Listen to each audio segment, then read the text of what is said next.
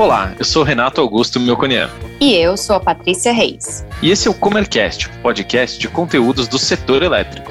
Toda semana entrevistamos um especialista da Comerc sobre um assunto que está em alta e também falamos as principais notícias do setor. No episódio de hoje, vamos falar sobre a aprovação do projeto de lei 5.829 de 2021, que criou o marco legal para o segmento de geração distribuída. O projeto foi aprovado no dia 15 de dezembro pelo Senado no dia seguinte pela Câmara dos Deputados, com uma série de alterações feitas pelo relator do texto. A modalidade de geração distribuída permite aos consumidores produzirem a própria energia elétrica a partir de fontes renováveis, entre elas a energia solar fotovoltaica, que predomina no setor. A energia não consumida pelas unidades produtoras é fornecida à rede de distribuição e o produtor fica com um crédito de energia para ser utilizado quando o seu consumo for superior à geração. A aprovação do projeto era aguardada há meses pelo mercado para dar mais segurança e previsibilidade aos usuários de micro e mini geração distribuída. Agora, as unidades consumidoras existentes e aquelas que protocolarem a solicitação de acesso na distribuidora até 12 meses após a publicação da lei terão por mais 25 anos os benefícios de incentivos hoje concedidos pela Agência Nacional de Energia Elétrica. O texto determina ainda as regras que vão prevalecer no setor após 2045 e quais serão as normas aplicáveis durante o período de transição, em que os incentivos ao setor serão retirados gradualmente. O marco legal da micro e mini geração distribuída foi aprovado pelos deputados por meio de votação simbólica e segue para a sanção presidencial. Para conversar com a gente sobre esse tema, convidamos Matheus Nogueira, CEO da Mori Energia, empresa do grupo Comerc Energia. Matheus, seja muito bem-vindo ao Comercast, obrigada pela sua presença. Para começar, conta pra gente quem é o Matheus no mercado de energia, sua formação, carreira e trajetória, e também sobre a Mori, empresa do Grupo Comerc Energia. Olá, pessoal, bom dia a todos e a todas. É, meu nome é Matheus Nogueira, eu sou engenheiro de formação, tenho 20 anos no setor de energia. Eu comecei a minha carreira na exploração e produção de óleo e gás. Passei bastante tempo no óleo e gás. Mais recentemente, eu trabalhei com produção de gás e geração de energia elétrica através do, do gás natural. E mais recentemente, agora, na, na parte de renováveis com Amor Energia. Então, eu acompanhei um pouco aí de vários setores dentro do setor mais amplo de energia. Falando um pouco da, da Amor Energia, a Amore é, hoje é a maior plataforma plataforma de geração distribuída do país. Nós temos hoje 35 usinas operacionais, somando 186 megawatt-pico de capacidade instalada. É, nós trabalhamos é, no modelo de geração compartilhada, onde nossos consumidores e clientes eles geram sua própria energia através das nossas plantas. A Mori é uma empresa que cresceu muito rápido nos últimos três, quatro anos, onde a gente teve aí a implantação de toda essa capacidade instalada, basicamente aí nos últimos anos de operação da companhia. Agora, entrando no tema do nosso episódio, de acordo com o texto aprovado sobre o marco legal da geração distribuída, quais são as condições para acesso ao mercado de micro e mini geração de energia? Boa, vamos lá. Acho que antes de responder, vale a pena um pouco de contexto até para as pessoas que não conhecem geração distribuída, a gente aqui costuma classificar geração distribuída em três é, grandes modalidades. A primeira delas, talvez a mais conhecida de todos, seria aquela modalidade onde a gente instala os, os painéis solares no, no, telhado das residências ou de comércio. Né? Vocês já devem ter visto aí esses painéis instalados onde geralmente o dono ali da, da propriedade faz um investimento nesse painel, instala na sua casa e gera a sua própria energia. Isso é geração distribuída. O segundo, a segunda modalidade, bastante conhecida inclusive pelos investidores, são aquelas plantas remotas pequenas que são arrendadas por geralmente um cliente só. Então, por exemplo, uma rede de farmácias, uma rede de agências bancárias, empresas de telecom, elas arrendam essas plantas e distribuem fornece a energia gerada nessas plantas nas suas diferentes filiais. Esse modelo é chamado de autoconsumo remoto. Então, é como se você estivesse gerando a sua própria energia de forma remota através dessas pequenas plantas que você contratou para esse fim. E o terceiro modelo, é onde a gente atua, inclusive, é, é a geração compartilhada. O que é a geração compartilhada? A geração compartilhada é o conjunto de vários consumidores que querem gerar a sua própria energia, eles arrendam ou alugam uma fração de uma planta localizada na mesma área de concessão da distribuidora de energia elétrica, mas cada consumidor, ele além de ser um consumidor pequeno, ele arrenda aquela fração daquela planta para compensar o consumo que ele tem na sua residência, no seu comércio ou na sua fazenda. Esse é o, é o modelo onde a Mori atua, geração compartilhada, e é o modelo onde esses consumidores eles têm a oportunidade de poder gerar sua própria energia sem fazer um investimento, né, porque eles estão alugando ou arrendando aquela fração daquela planta. Então, é, qual é a regra né, para você para você poder usufruir da geração distribuída e gerar sua própria energia. É ou você instalar né, essa, essa infraestrutura no seu local de consumo, ou você se junta a um consórcio ou uma cooperativa para alugar ou para arrendar esses painéis numa planta existente através de uma geração remota. Então, esse é, de maneira simples, essa é a maneira mais explicativa que, que eu consigo encontrar de explicar a geração distribuída, que está agora regulamentada aí, é, através do nosso marco legal do PL 5829, que acabou de ser aprovado no Senado. Perfeito, Matheus, ficou muito clara a explicação. E quais são os pontos mais aguardados pelo setor né, para este marco regulatório da mini e microgeração distribuída? Quando a gente fala do PL 5829, o ponto mais importante que o setor acompanhou e que o setor precisava é a segurança jurídica e regulatória que o projeto de lei traz. A gente tem a regulamentação da ANEL 482, mas um marco legal com a aprovação do PL seguramente traz para a gente aqui uma tranquilidade muito maior e uma regra muito mais bem estabelecida para regulamentar o que é a geração distribuída. Então, o primeiro ponto é a segurança jurídica e regulatória que o projeto de lei traz para o setor. Isso, com certeza, atrai e vai atrair muito mais interessados e investidores, e isso faz com que geração distribuída agora fique sendo parte integral aí do setor elétrico, com a regra muito bem estabelecida do que, do que vale, o que não vale, o que pode, o que não pode ser feito. Isso, obviamente, traz respeito né, e, a, e a manutenção das condições dos contratos contratos existentes, e esse é um ponto muito crítico, né? A gente, aqui no setor elétrico brasileiro, a gente tem essa necessidade e essa tradição de manter os contratos, isso, isso é uma condição fundamental de qualquer setor produtivo que, que atrai investimento, e o PL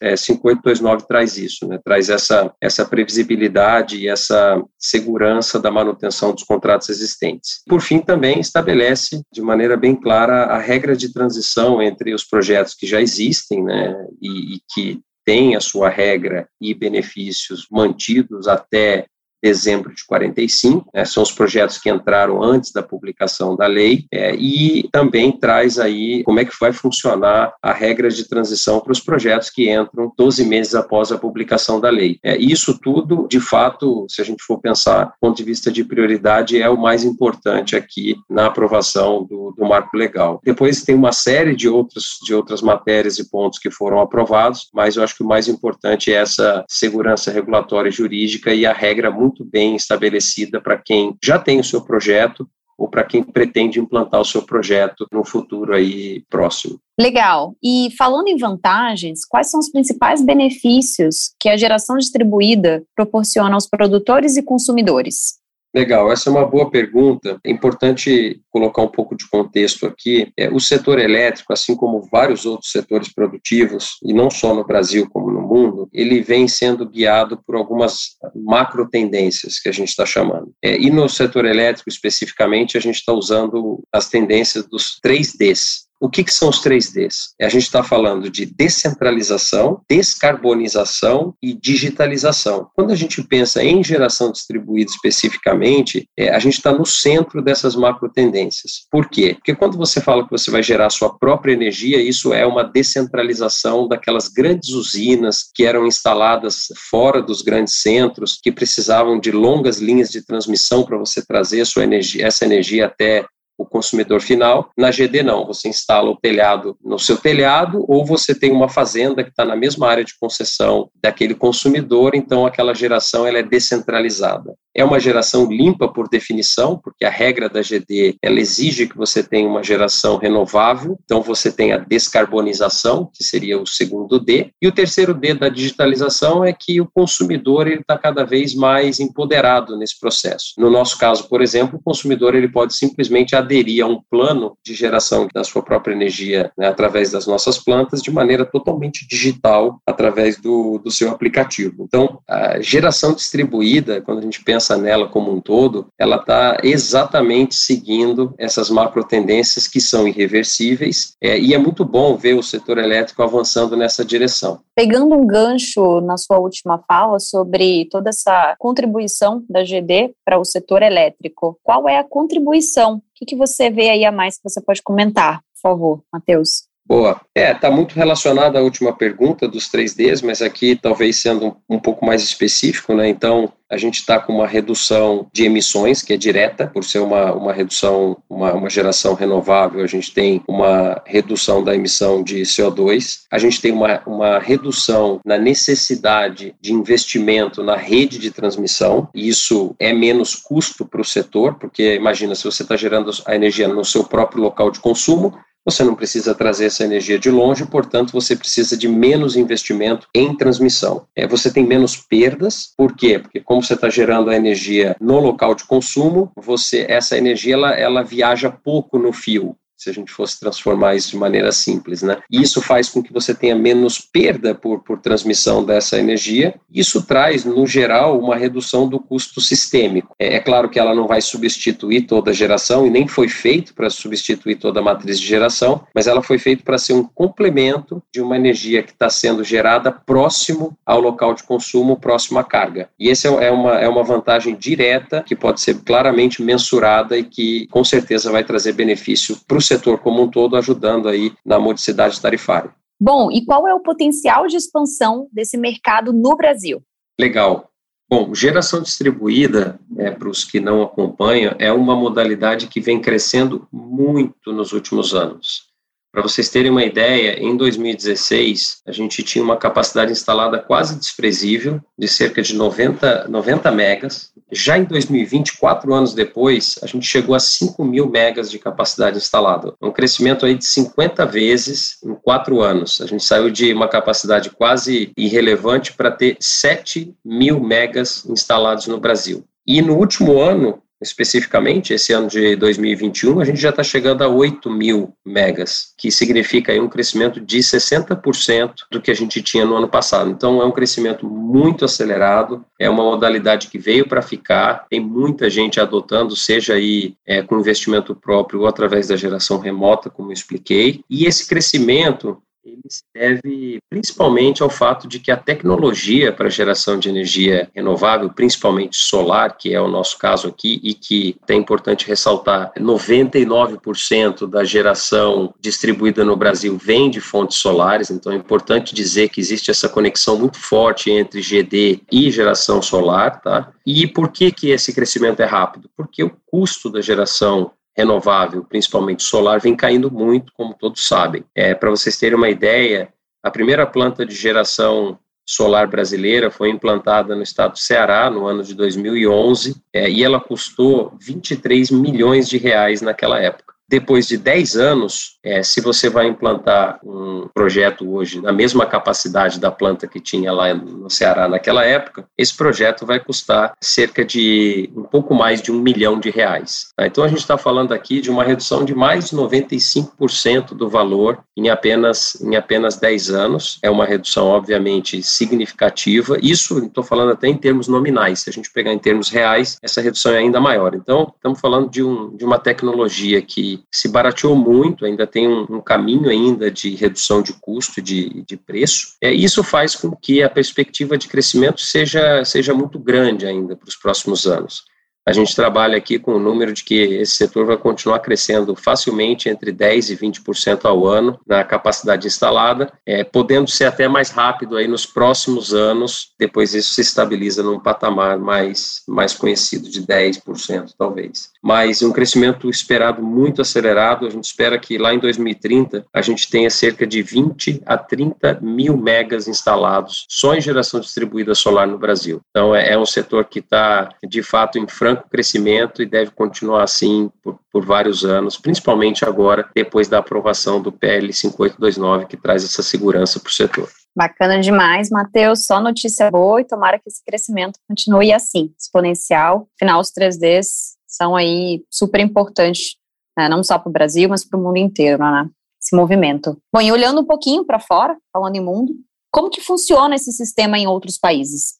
Essa é uma, uma excelente pergunta, porque a gente recebe ela com certa frequência. O, o sistema de geração distribuída não, não, foi um, não é um sistema inventado no Brasil e não é um sistema exclusivo do Brasil. Né? Obviamente, ele tem analogias e ele tem, na verdade, ele tem inclusive a sua origem fora do Brasil. Quase que hoje o mundo inteiro tem a modalidade de geração distribuída, cada país tem a sua particularidade, mas fato é que se você pega Europa, Estados Unidos, todos eles têm um modelo muito parecido com o que a gente tem aqui, que basicamente é o que a gente chama lá fora do Net Metering System, né, que é, aqui a gente chama de sistema de compensação de energia. O que, que é isso? Né? É você poder usar a sua geração própria para compensar o consumo do seu, da, do seu estabelecimento, seja uma residência, estabelecimento comercial ou rural. Então, você gera, é, injeta essa energia gerada na rede, essa energia te dá direito a um crédito, que varia em função do volume que você injeta, e esse crédito abate do seu consumo, fazendo com que no final você tenha um saldo é, a ser pago, que vai ser aí a, a eventual diferença que exista entre o que você gera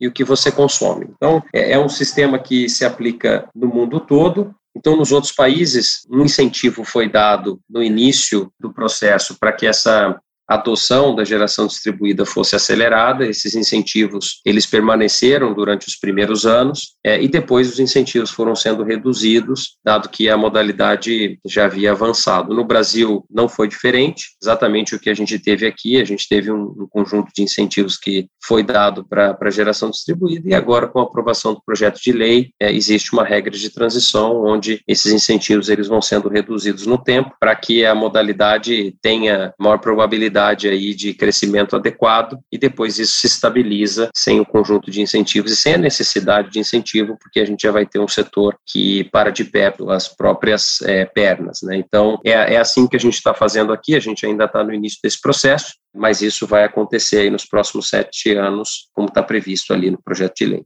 Bom, estamos chegando ao finalzinho desse episódio.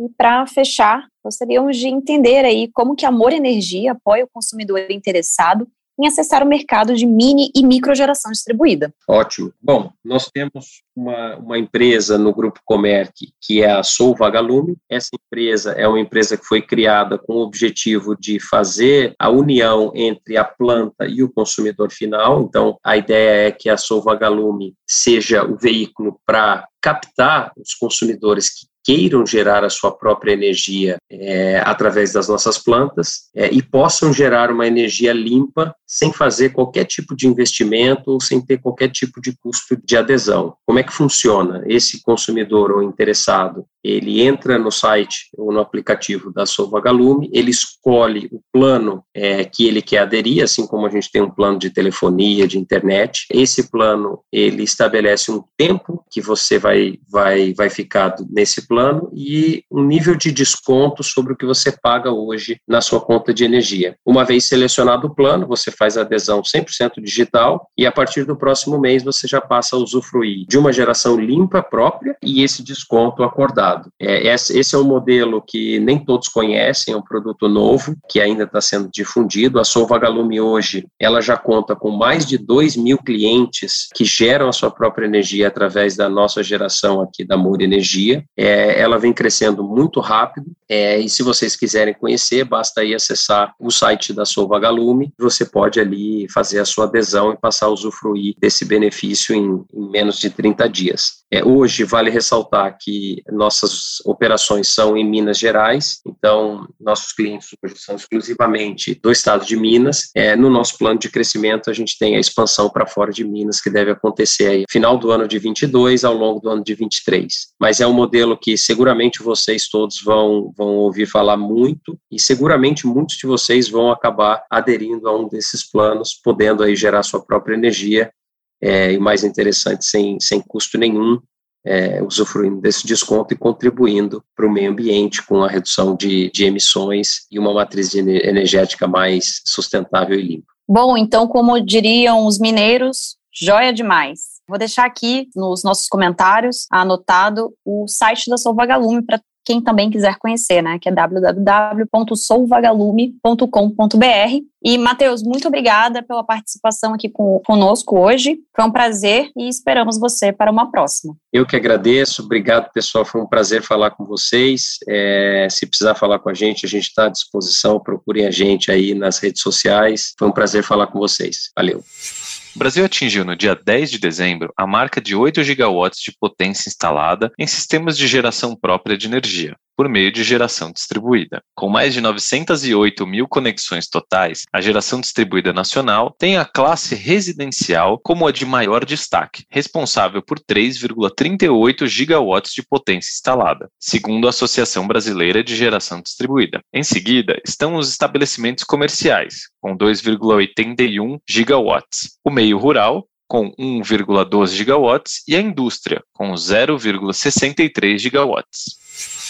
Apesar das reuniões da COP26 orientarem sobre o consumo de carvão como fonte de energia ser um dos vilões do clima, o cenário não é promissor. O último relatório divulgado pela Agência Internacional de Energia aponta que o volume de geração de eletricidade a partir do carvão está em expansão e próximo de bater um novo recorde ainda este ano. A agência estima uma geração mundial de 10.350 terawatt-hora, o que representaria um crescimento de 9% em relação a 2020. O aumento está sendo impulsionado pela rápida recuperação econômica deste ano, que levou ao crescimento da demanda por eletricidade. Além disso, o carvão é um insumo de baixo custo para a indústria.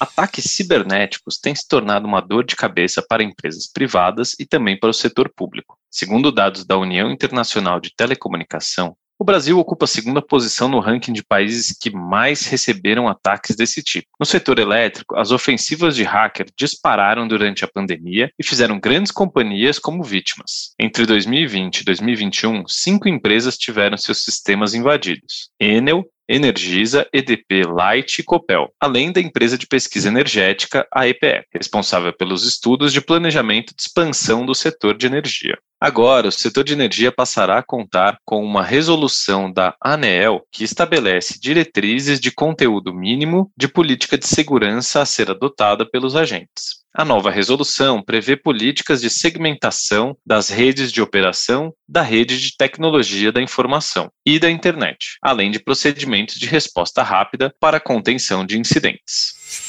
O Operador Nacional do Sistema Elétrico prevê para 2022 um ano mais tranquilo que 2021, por causa da chegada das chuvas no tempo certo. A previsão é que o subsistema Sudeste e Centro-Oeste, onde estão os maiores reservatórios do país, alcance 58% de armazenamento. Atualmente, o nível dessa região encontra-se em 20%. Para o Sistema Interligado Nacional, a expectativa de armazenamento é de 34% até o final deste mês. Segundo o ONS, os resultados atuais são reflexo do acompanhamento constante da situação e das medidas operacionais adotadas ao longo do ano. Além disso, há expectativa de entrada de 10 mil megawatts de potência no ano que vem, e o reforço de mais de 16 mil quilômetros de linhas de transmissão, aumentando a transferência de energia do norte e do nordeste para o sudeste e centro-oeste. Pessoal, e esse foi o nosso último episódio de 2021. E não poderíamos deixar passar em branco, né, Paty? Isso aí, Rê. Queremos desejar boas festas a todos os ouvintes do Comercast um ano novo com muita saúde e boas energias a você, sua família e amigos. A gente se vê em 2022 com mais conteúdo fresquinho do setor elétrico. Até, Até lá. lá. Para ficar informado sobre as notícias do setor, acesse megawatt.energy. E para saber mais sobre as soluções de energia que oferecemos, acesse comerc.com.br. Siga-nos também nas redes sociais. Estamos presentes no LinkedIn e Instagram, arroba Comerc Energia.